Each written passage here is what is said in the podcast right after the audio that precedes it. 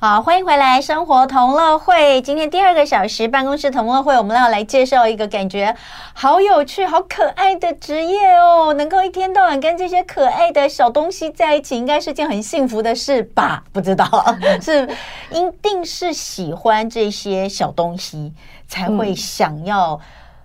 更能够跟他们有好一点的交交，应该讲说交流模式哈。为什么我们不讲沟通模式？因为很怕就会被别人认为是沟通师。对，好，好，没错。我们今天要来讲的这个呃。很特别的职业就叫做宠物训练师哦。你说宠物训练师是干嘛？哦，训练你好好的跟宠物来沟通。可是听到宠物沟通师，不知道为什么都会觉得是不是应该听得懂他说的话？那好像变成是一种宠物通灵师的概念哦。对，所以我们今天来厘清一下，到底什么是宠物训练师？那呃。真正的要学些什么，然后做些什么，能够帮助饲主们哪些事情？那今天在现场的，就是呃，经过 ABRA 国际认证的宠物行为训练师单希如老师，欢迎你。嗨，大家好。好，希如他他们这个认证，我刚前面还特别问了他一下，嗯、就是这个是什么意思哦？因为、嗯、呃，在资料上面写的是 ABRA 国际认证 L L 一。资格宠物行为训练师，很长的抬头，对，很长的抬头。长好，那我们先来讲一下这什么东西。好，这个就是 ABRA，它是一个缩写，它是一个叫做动物资源行为中心，专门是在做宠物行为的研究。对，那宠物就是指大宗，我们比较常养饲养的宠物就是猫跟狗，是以这两种为主。嗯、对，那 L 一资格宠物行为训练师，这是一个，就是我的目前的位阶。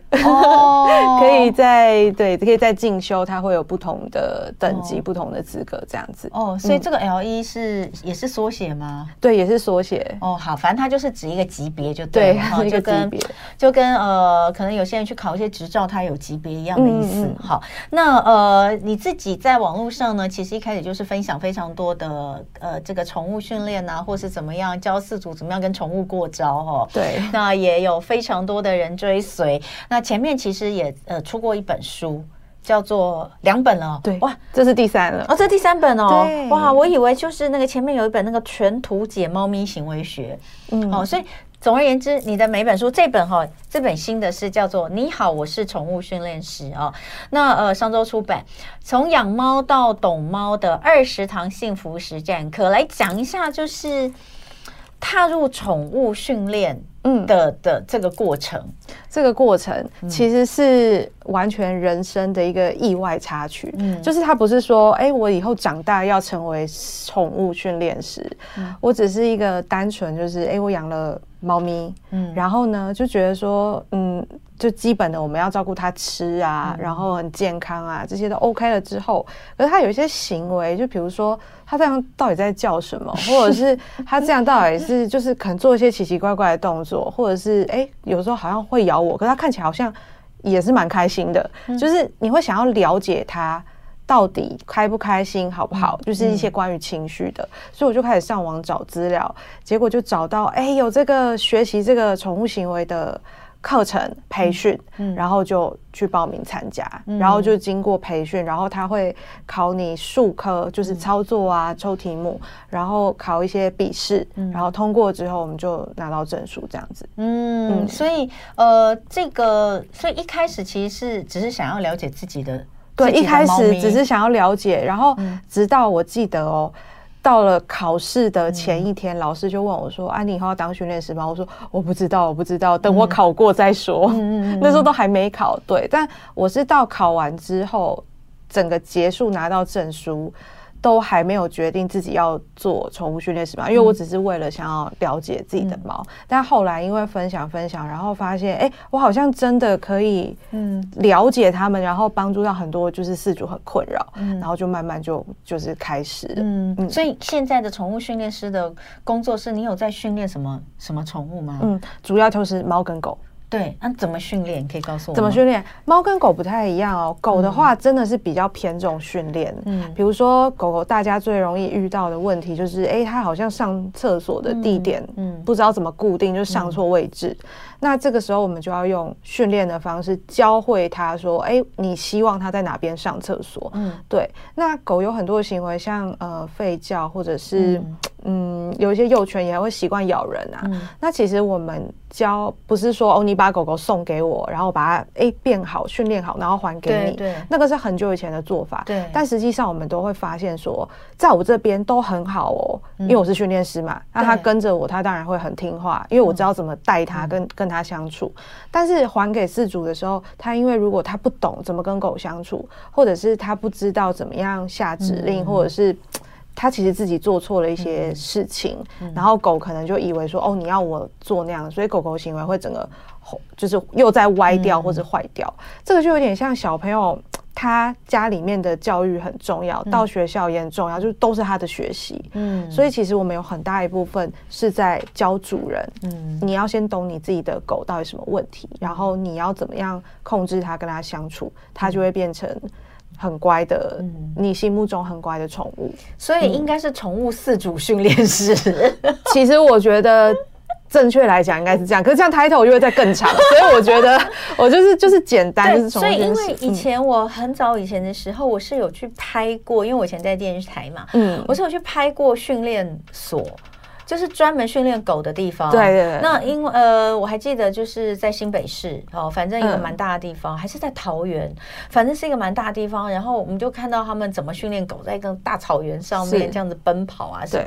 所以我我以我以为宠物训练师也是一样，就你要有一个地方，然后我把宠物送去给你，你帮我训练，然后再带回来这样子。我是比较偏重我到家里面去，因为有时候。是家里的环境出问题，或者是我要了解那个主人的生活。对，因为狗真的是换一个环境，它可能哦，你说它乱大小便跟叫的问题，直接就消失了。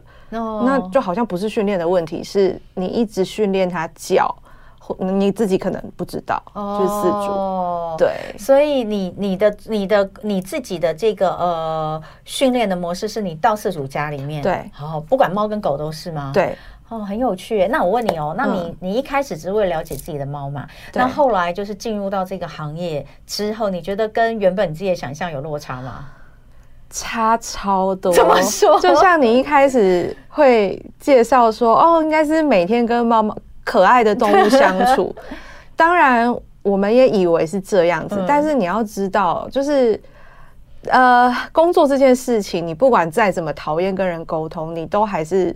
在这个社会上，你必须要会跟人沟通，你才有办法去解决问题。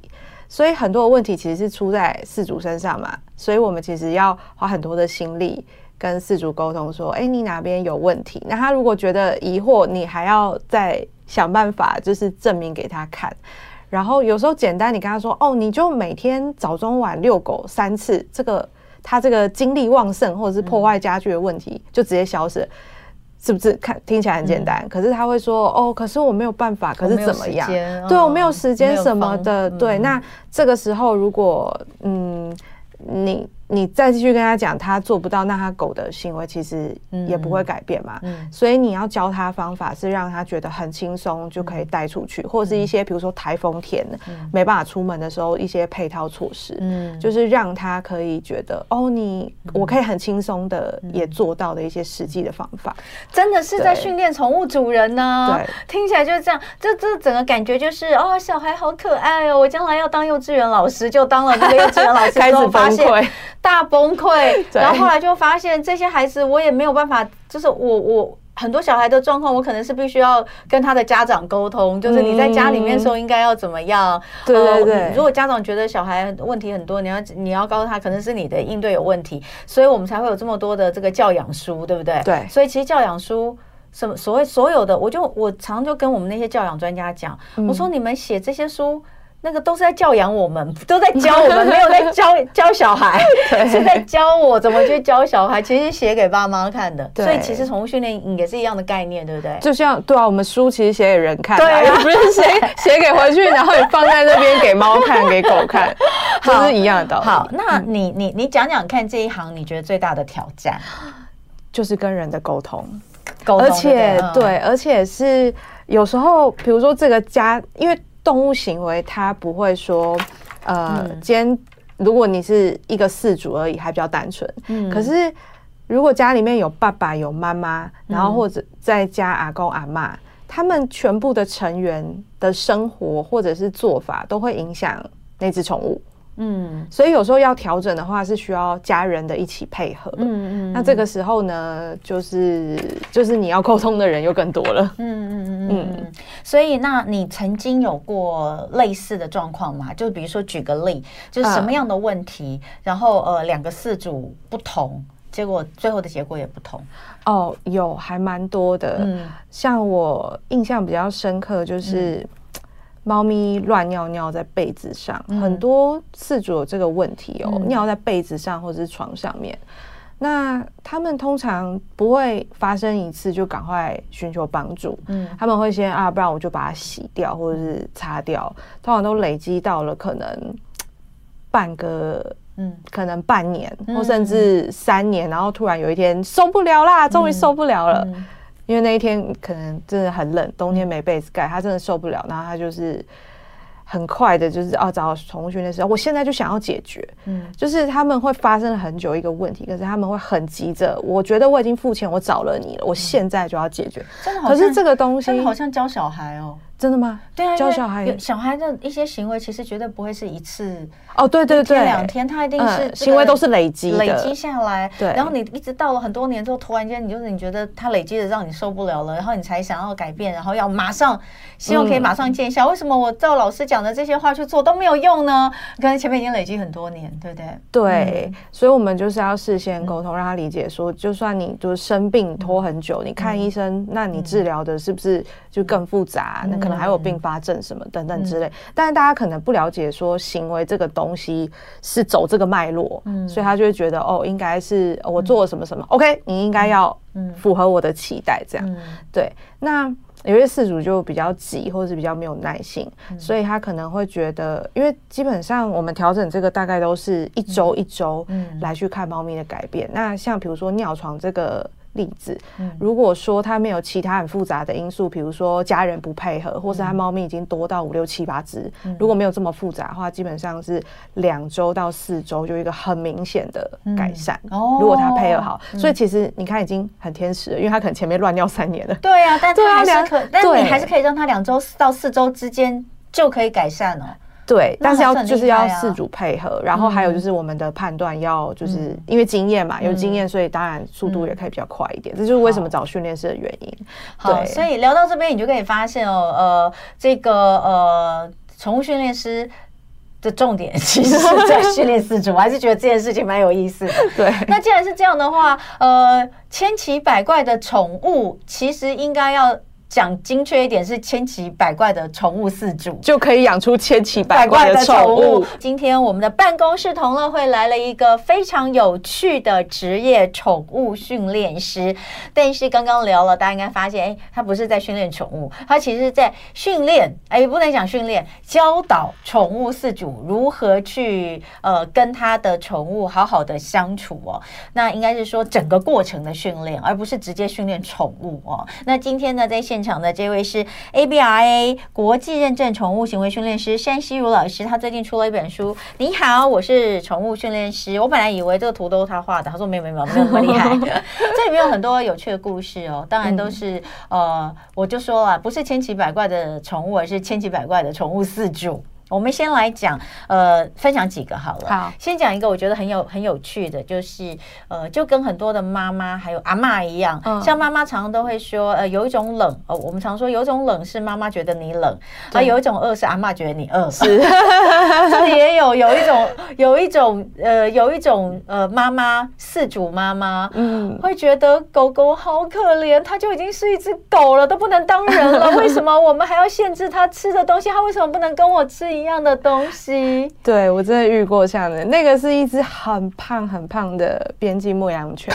就是你已经快要怀疑说它是伯恩山嘛，就是没办法，对，没办法动了嘛，快要，它真的很胖，就是有牵出来有点吓我一跳那一种，想说它怎么，那他就问我说，他都会。漏尿是怎么样，但一看一定就是要么关节有问题，要么。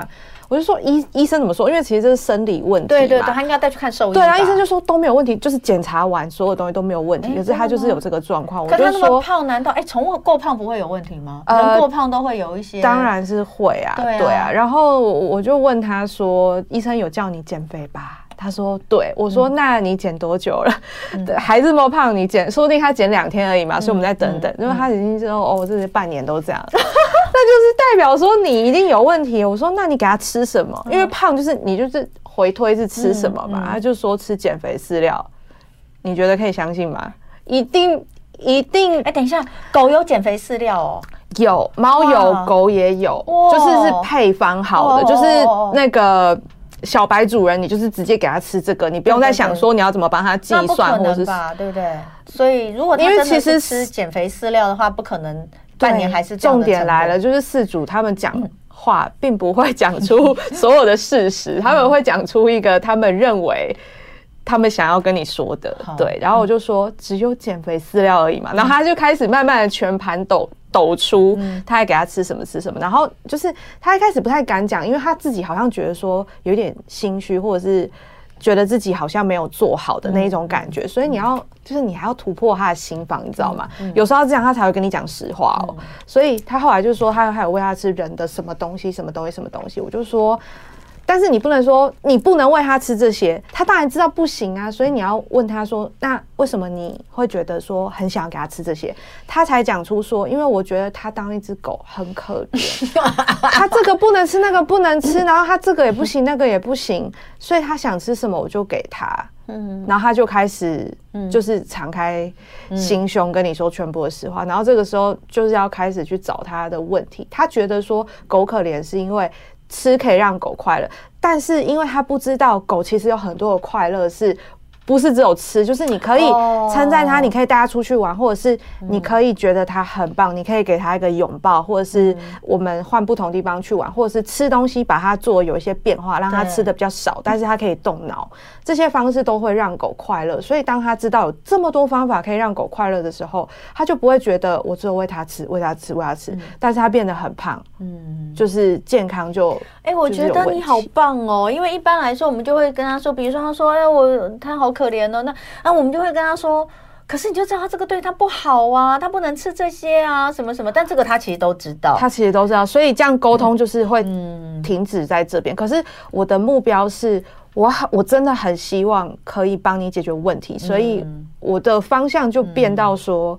嗯把饲主他真正他那个打结的地方找出来，所以根本就是宠物饲主心理师，不敢当，不敢当。对，就是你要了解他嘛，因为他这个心态其实也是可以理解，因为他真的很爱他嘛。对。对，但你就让他知道说，其实快乐有很多方式。对，那后来这个这个这个 case 有再继续为他服务吗？这个 case 因为他是现场咨询，所以我们后面就没有追踪，哦，就没有追踪到，但是。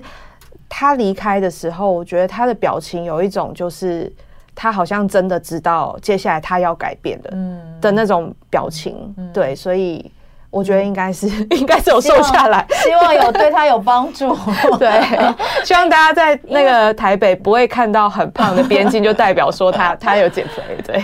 嗯，因为他真的很爱他的狗，才会这样子，对不对？所以你也不能就跟很多很胖的小孩一样，对 对，阿嬷或妈妈就会说，他就很想吃，你不给他吃，他好可怜。我也听过那种很胖很胖的小孩，真的很胖，然后医生都要他小孩一定要一定要减肥，因为他还没有小学毕业就已经破百，然后 对，然后就已经有一些那个小朋友的。比如说，就担心会有小朋友糖尿病啊，什么东西都出来了，然后妈妈就只有把他带去，就是好，我们做做运动，但是做做运动觉得很累，就让他休息，然后吃还是舍不得不让他吃，就很可怜，就一直说小孩很可怜。然后我也是觉得那小孩很可怜，我觉得他实在太胖，胖的好可怜。好，那呃，狗狗除了这个之外，哈，因为我们那我们现在讲一个猫的猫的例子好了，你遇过很有趣的这个猫的饲主？你觉得印象很深的？我们刚刚其实私底下有聊到，就是猫咪到底会不会暴富这件事情。嗯、哦，嗯、我通常印象深的都不是很有趣的，都是有点可怕的。可怕？为什么？你知道老师很难记得那种，要么就是功课好的，要么就是就是非常调皮的，那种。对，剩下一般的就是就不太记得，就是不太记得。对，所以像是呃报，刚讲到报复嘛，嗯，嗯，就是我们其实。是用比较科学的方式来处理动物行为，并不会说哦，它的个性就是难搞啊，然后或者是形容这只猫它就是哦脾气很差。我们是要去找它为什么会脾气差，那么容易生气，是不是它长期以来有压力什么？都是我们是以这个方向。那尿尿的话，大家不知道为什么就是有一种都市传说，就是它用尿尿来报复，就是好像让你洗床单，让你生气。一直到现在，其实还有很多人。不确定猫到底会不会报复，可是你要想哦，猫对呃尿液对猫来讲，它就是一个就是正常的尿尿嘛，排泄，而且甚至他们不会知道说臭味跟香味，他们会觉得所有的味道就是一个味道。所以当他没有这个尿尿是一个脏会让你生气的这个逻辑的时候，请问他要怎么用尿来报复你？对，就是变得很复杂，但是其实动物它的想法就是很直觉，就是我觉得我喜欢这里，这里适合尿尿，我就尿这边，就这样而已，没有其他的了，是不是很单纯？所以对，事主就把就是会有很多的，你的床为什么让他觉得这里是一个这么适合尿尿的地方？欸，我真的遇过哦，家里你家里环境特别好的那种，就是用高级的床单。然后空间很大那种，反而猫容易乱尿。如果家里脏到一个不像话的，通常猫不一定会有乱尿的问题。如果是单猫，重点来了，他们的逻辑就是他们会尿尿干净跟舒适的地方嘛。所以整个家如果很脏的话，请问哪个地方最舒适最干净？有可能是它的猫砂盆。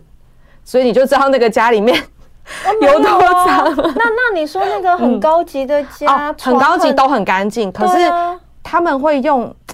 因为床好像有分不同的材质，我知道了，有那种，所以他会觉得，因为都很干净，很很很舒服，整个家都让他可以走来走去这样，然后他就会觉得那个床比他的猫砂盆舒服。对，这是一个相较比较级，我真的遇过都睡地板，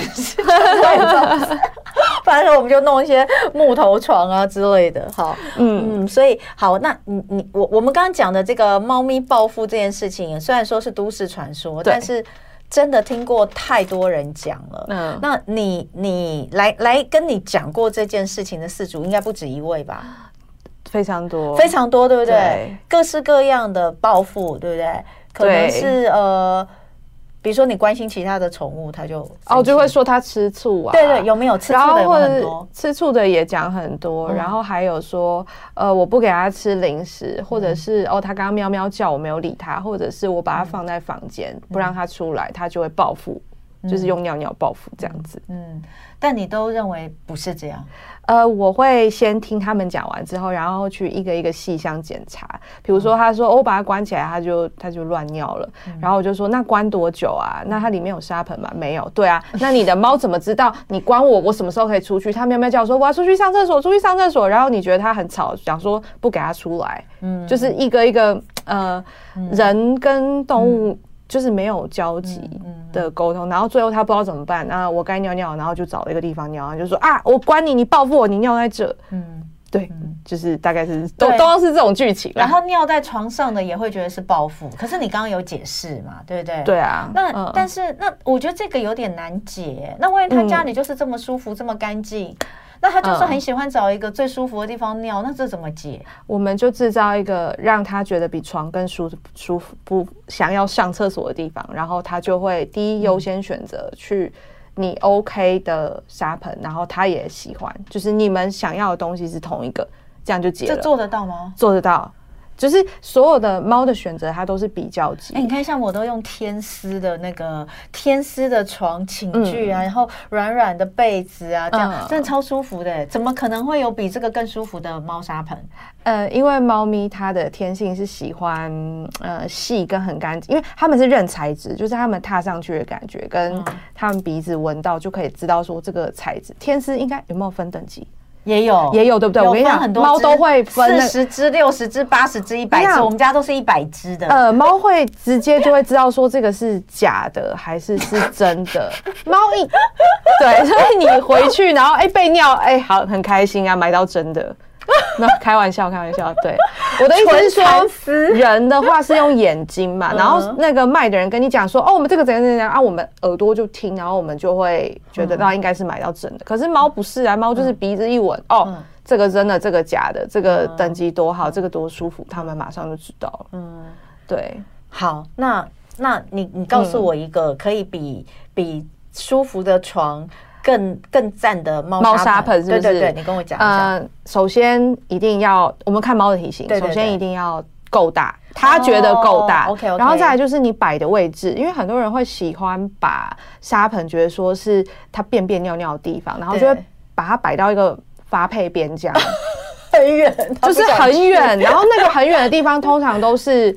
呃，远的要命的阳台，嗯，或者是脏的要死的储藏室。哦，了解了。就是他也觉得，哦、嗯呃，不是不能用，可是去一次，然后他忍耐一阵子他就哦。踩到这里好像不错哦，床 对，然后就好，好笑哦。你的，我觉得你根本完全就是猫的代言人。哎、欸，对，看久了就会，就是真的会帮他们发声。对，那所以，所以呢，位置很位置你要妥协。嗯、对，你不能说我又要那个位置呢，就是比如说他已经乱尿，然后我又要很。远的要命的阳台，跟小的要命的盆子，跟我方便不用常常清的猫砂，不用倒垃圾的猫砂之类的。嗯，那就是你一定要势必一定要妥协的意思，就是说我们要让猫恢复在猫砂盆。嗯，那你至少位置要放一个你觉得 OK 的地方。而且我想人真的有很多盲点，他觉得说，可是放在这里会有味道。对。可是你的猫砂盆怎么会有味道呢？啊，有味道就是不干净啊！所以你把它放在很远的地方，你的猫就觉得有味道脏，然后就去选一个干净的地方。哦、它就是一个你自己有发现你很矛盾吗？逻辑的问题。对，所以应该是在一个干净的地方，然后呃明显的地方，然后。好的猫砂跟正常的猫如果没有拉肚子的话，照理讲是不会有味道。那有味道，比如说大便难免嘛，因为猫是肉食性，所以那个蛋白质比较多，那大便的味道也会比较重。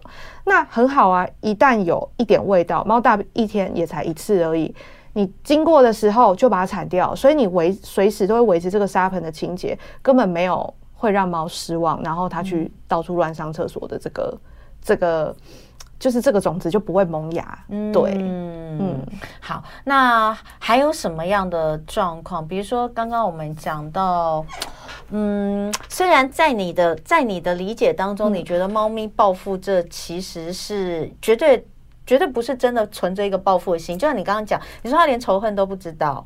他没办法知道，这是跟我们生物的神经元有关系，所以他真的不懂仇恨。他没办法哎、欸，嗯，嗯他不会因为你为我对我做什么事，我就对你做什么事吗？哦，会呀、啊。这个的话是，但是这个不是仇恨哎、欸，这个是，嗯，你去跟一个动物冲突，那他当然知道说，嗯、呃，你是。坏人，你你跟我你对我有威胁，对你对我威胁，那我当然就是要出于防卫，那我也、oh. 我逃不了嘛，我也威胁回去啊。哦，oh. 对啊，所以那个其实，但一般饲主不会对、嗯、对宠物这样，对不对？因为他，们不会，可是他们的行为有时候会让动物误会。Oh. 比如说，你才刚养它没多久，可是。啊！我现在就要抓它去洗澡。嗯，那猫就会没有办法理解，嗯，洗澡是什么？它不觉得你洗澡是对它好，它觉得说你就是抓我，然后很可怕，冲水，它就觉得这是一种冲突。嗯嗯，就会变这样。可是猫，我还是觉得会不会跟天性也有关？就像我们说，人也有个性啊，猫狗一定也有他们的个性啊。嗯，会不会真的有一些呃猫，它就是特别喜欢跟人相处，但有些猫就是特别讨厌你。而且我不知道为什么猫的眼睛看起来，当它盯着你看的时候，你就会觉得它想要报复你。今天办公室同乐会实在太开心了，我们请到的是 ABRA 国际认证宠物行为训练师单希如老师，来跟大家聊聊哈宠物训练这回事哦。那首先呢，一定要让大家知道，就是宠物训练不等于宠物沟通，嗯，更不等于宠物通灵，完全没有关系。然后听到现在也知道，其实呃，就跟养小孩一样，当你的宠物产生了一些行为上的问题的时候，其实一定。呃，有迹可循，嗯，然后也一定可以透过一些饲主跟他之间的行为互动，或者是饲主本身在家里面营造的一个环境，来改善这些状况。是好，呃，到目前为止都没有办法，没有改变之后不能，就没有不能改变的吗？呃，如果主人坚持就是不改变的话，哦、那什么都不会改变。所以，嗯，到目前为止，我们可以这样讲，就是宠物的行为没有不能改变的，嗯、不能改变的通常是饲主，对，是不是？嗯、好，那那就回到我刚刚在广告前那个问题，难道就没有那种天生顽劣的猫，天生顽劣的狗？顽劣的猫狗，如果我们嗯。假设我们今天捡到的是路边的小野猫，对，那我们通常会觉得它比较顽劣一点，好像不是像那种宠物猫抱回来长毛的，嗯、可能布偶或者波斯抱回来，就哎、欸、摸它不会怎么样，抱它它也不会生气。嗯、对，那那个是跟他们的基因有关系，那是所谓的宠物性。嗯，就是就是可能啊，我知道啦，他的就是猫界的韩国人，个性比较刚烈，比较喜欢上街头抗议。不是因为他们生下来的时候，有可能他们妈妈在带他的时候，就是对人类表现出害怕，那他们也会去学习，所以有时候要考虑到他们的过往经历。对，然后像有一些米克斯狗狗，就是哎，不是每个人陌生人来它都会摇尾巴，它可能会比较警戒，或者是排斥其他的狗狗或者是动物，所以其实它都是有。关系的，但是如果我们不去理解，就会觉得说他个性就是这样，没有，是他可能曾经发生过什么事情，所以他可能比较害怕人，他比较不暂时不能接受你摸他，但是你喂他吃东西，他觉得哦，我觉得你也很好，所以就是要慢慢的让他去相信，先培养关系。可是确实有一些狗。呃，猫猫我比较不知道，因为猫通常不太会有太破坏性的行为哦，会哦，呃，没有养好都是会的哦，真的哦，因为我想到破坏性，就比如说像我朋友以前养米格鲁，他真的超抓狂的，因为就是不是他抓狂，是他们整栋都很抓狂，因为他会叫叫，而且他会在家里面冲来冲去，就是你他们不能不能让他进屋里，因为他一进屋里就是整个就是。翻天覆地，然后带出去的话，遛狗也是，就是一直都是被扯着扯着跑，你根本没有办法停下来，然后又爱叫，所以呢也送去，就是我一开始跟你说的，就是那种一块大草原的宠物学校去上课，然后上课之后还被退货，被宠物训练师退货，说这个我我没有办法教，我教不会这样子，所以后来我们就觉得啊，那就是米格鲁这种狗，就是特别的活泼哦。难以难以，就是他他就是好动，嗯、所以这个东西不就是一个个性吗？呃，不是，首先我们要看你。狗狗有很多种嘛，如果说你的生活是属于没有每天出去运动的，那你可能适合养一个陪伴犬，可能像贵宾。你有去逛夜市的时候，发现很多的摊位都很喜欢养贵宾嘛？嗯，就是会放一只贵宾狗狗在那边，它就是属于陪伴犬，所以它不会说哦，你生活忙，然后它就变成破坏。但像米格鲁，它是猎犬，它需要很多的事情让它做，所以如果你用一个你的生活跟这个狗狗的品种、犬种的特性搭不上，对，比如像刚刚提到。边境，你没有让他工作的话，他的破坏会比米格鲁还要再严重很多。出去可能不是只有暴冲而已，是冲到绳子你都拉不住了，他直接去追车了。嗯，他会有很多问题，所以饲养前别人说你要先了解这狗的特性，你的生活有没有办法配合，不用互相，好像互相很。对，嗯、那刚刚也有提到说米克斯呃米格鲁，嗯、他送去狗狗学校被退货。如果说连那个训练师都没有办法让他好像变得比较好或比较正常，我们可能要考虑这只狗它的精神方面可能已经受伤了，它、嗯、可能还要配合药物的治疗。嗯、就像人，比如说我已经忧郁症或者我已经失眠，你还要他数学学得多好，微积分多会算，他可能已经。没有那个功能了，嗯、所以我们必须先让他的大脑正常。所以宠物也有这样的问题，有，而且其实还蛮多的。哦、如果说它的它的就是从出生到到你手上这段时间发生了很多不太好的事情，嗯、或者是不当的繁殖，它、嗯、都有可能是我们造成它有焦虑的体质，嗯、或者是。就是大脑出了很多的问题，他不是故意，但是他对就是真的没办法这样。嗯，好，那我们再回到猫哈，我们刚刚讲到这个，前面讲到猫的报复，欸、又回到猫的报复。那个通常电影是猫的报恩呐、啊，哎、欸，猫到底会不会报恩？应该也不会吧。恩跟仇是一体的两面嘛，对，所以如果他不懂得仇，就不会懂得恩、啊。没错，他完全就是经验。我跟这个人不好，我就表现出什么样的状况，嗯、但是不是用尿的。嗯、对，那我跟这个人很好，我就会把我觉得也很好的东西带到他附近，嗯、就是大家会觉得说，猫把可能它找到猎物，通常是一些老鼠、蜥蜴，哎，对，或者蟑螂，看你家有什么，对，然后就会带到一个，比如说你你你的床上。嗯、我们如果是住在都市的话，先不用担心，我们住在都市的话，基本上不会有所谓的门口嘛。如果是乡下，你就会发现早上门打开的时候，哎，猫叼一只。什么东西在你的门口，你就会觉得哇，猫的报恩这样子就会很开心。可是如果我们是住在那种三四楼，就是公寓里面，它不可能去抓到，然后放门口，对，放门口嘛，它是基本上就在家里，所以它就放你床上，你就会觉得是猫的报复。它明明要报恩，可是你觉得你不喜欢，你就觉得哦，它在报复我。好笑哦！你看人是不是真的很矛盾？哎，所以其实都是人自己的想象嘛，对不对？然后人自己赋予它的定义。对，所以猫的报恩也。是假的，就那个那个，虽然那个卡通很多人看过，但其实也真的没有这回事。好，既然没有报恩，没有报仇，就代表其实大家对于呃养猫这件事情还是有很多的迷思，对不对？嗯、所以其实，在网络上我们会看到很多人在交换心得啊。你每次看到这种养猫资讯啊，谁说怎么样怎么样，你你是不是也有看到很多你你觉得很好笑的，或是、uh, 或是其实就是一种谬误，很多谬误，嗯、但是看到后面就是。就麻痹了，就觉得没关系，你们再继续这样子，最后就会来上课而已。有有哪些？有哪些你觉得最夸张的网友养猫的网友这样说？这样，他们很常就是会被咬的时候问怎么办，或者是已经咬到很严重要去医院急诊包扎的那一种，嗯，就是可能看到洞口或者是流血，他们还有时间先拍照，嗯，就是嗯，就是问说我很急这样子。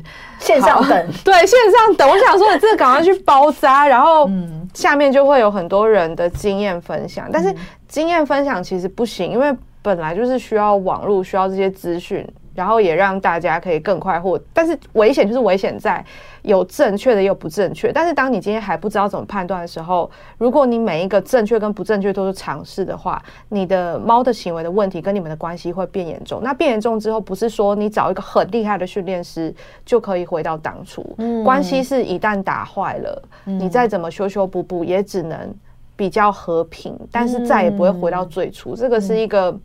呃，我觉得会让我觉得比较遗憾的事情。如果你一开始就是选择正确，然后不要尝试很多可怕的方法，比如说什么，它如果咬你的话，就是喷水、塞拳头，很常遇到这一种。嗯，那我就有遇过，像是以前那个被咬的这个事主不知道怎么办。那他其实后来我们看猫咬它，就只是因为它都会。一直这样闪来闪去，他猫就觉得很好玩，就要去咬它。所以每次时间到了，嗯，他的猫就想说：“哦，你要跟我玩那个咬咬的游戏。”他就去咬它。然后这个饲主因为猫长大，他就受不了，他就开始用一些比较呃强硬的手段，对，是可能是先骂它，然后什么什么的，然后喷水也有很多种，他全部做。然后最后我就发现，嗯。他只要去洗手的时候，猫咪就会开始炸毛紧张。虽然不是每天，可是你知道洗手的次数很多，所以它猫每天就是会炸毛紧张，然后有时候会有一点低鸣，然后最后就会变成去攻击另外一个主人。嗯。就是他不是说哦，我对你很紧张，我就一定攻击你。嗯、他的那个紧张不知道怎么办，嗯、他就对一个家里面信任度最低，或是他曾经攻击到的人去攻击。嗯、可是这样就会变成，哎、欸，我原本只是想跟你玩而已，结果你用喷水的方式让我变成，他们往后的两三年都是在一个每天被猫时不时攻击的状况下过生活，所以其实那个压力也是很大的。嗯、对，然后那猫就变得很紧张，它没有办法有任何人可以亲近它。嗯嗯嗯。就是还蛮遗憾的，因为原本只是小猫好玩，想要。就是、嗯、就是咬到你而已。嗯，嗯现在有真的太多的狗奴跟猫奴哦。你你后来现在你自己养几只猫？还是目前三只？三只猫？呃，就就不会再增加了。欸、那你的三只猫都可以和平相处吗？可以呀、啊，当然要让我们要让他和平相处。嗯嗯，就跟你这个小生前很多小孩，你要想办法让手足之间，对，你要让他们不要吵架，嗯、然后要知道小孩，你比如说最常碰到爸爸妈妈问家里面超过一个以上小孩的问题都是啊，他们都会觉得不公平。但所以我想，可能宠物也会觉得，所以这也是饲主必须要去做到的，对，对不对？嗯，他们他们不懂仇，不懂恩，但他们懂不公平吗？他们懂，他有为什么我没有？他有我也要，就是很单纯。对，这就是不公平的那种情绪还是会有。而且公平公不公平是不是说一除以二零点五零点五，他叫他们会觉得公平哦？我认为是我要一点五。嗯，这个 如果两只的认知不一样的话。对，哎呀，总之真的是蛮蛮难的哦，又没有办法用言语沟通哦，所以呃，可是我觉得这样听下来就会觉得，其实猫跟狗的训练哦，嗯，它其实也不是训练他干嘛，而是真的是把四组重塑四组 跟。宠物之间的相处模式，对，我觉得重塑这件事情是蛮重要。那我们今天知道，宠物训练师原来就是在做这样的事情哦，非常的有意思。那如果今天你也是呃有养狗狗或是养猫咪的宠物呃的这个主人的话，呢欢迎可以看一下。你好，我是宠物训练师，这是单希如老师的书，很有趣，就跟他的这个讲话一样有趣。那当然，如果说觉得嗯有需要，请老师指点一下你怎么样来跟你的宠物好好相处的话也可以循着这本书上面的资讯找到老师。是。所以今天非常谢谢老师来谢谢。谢谢大家。那也祝福大家有愉快的假期。那今天我们的节目就到这边结束喽拜拜。就爱点你 ufo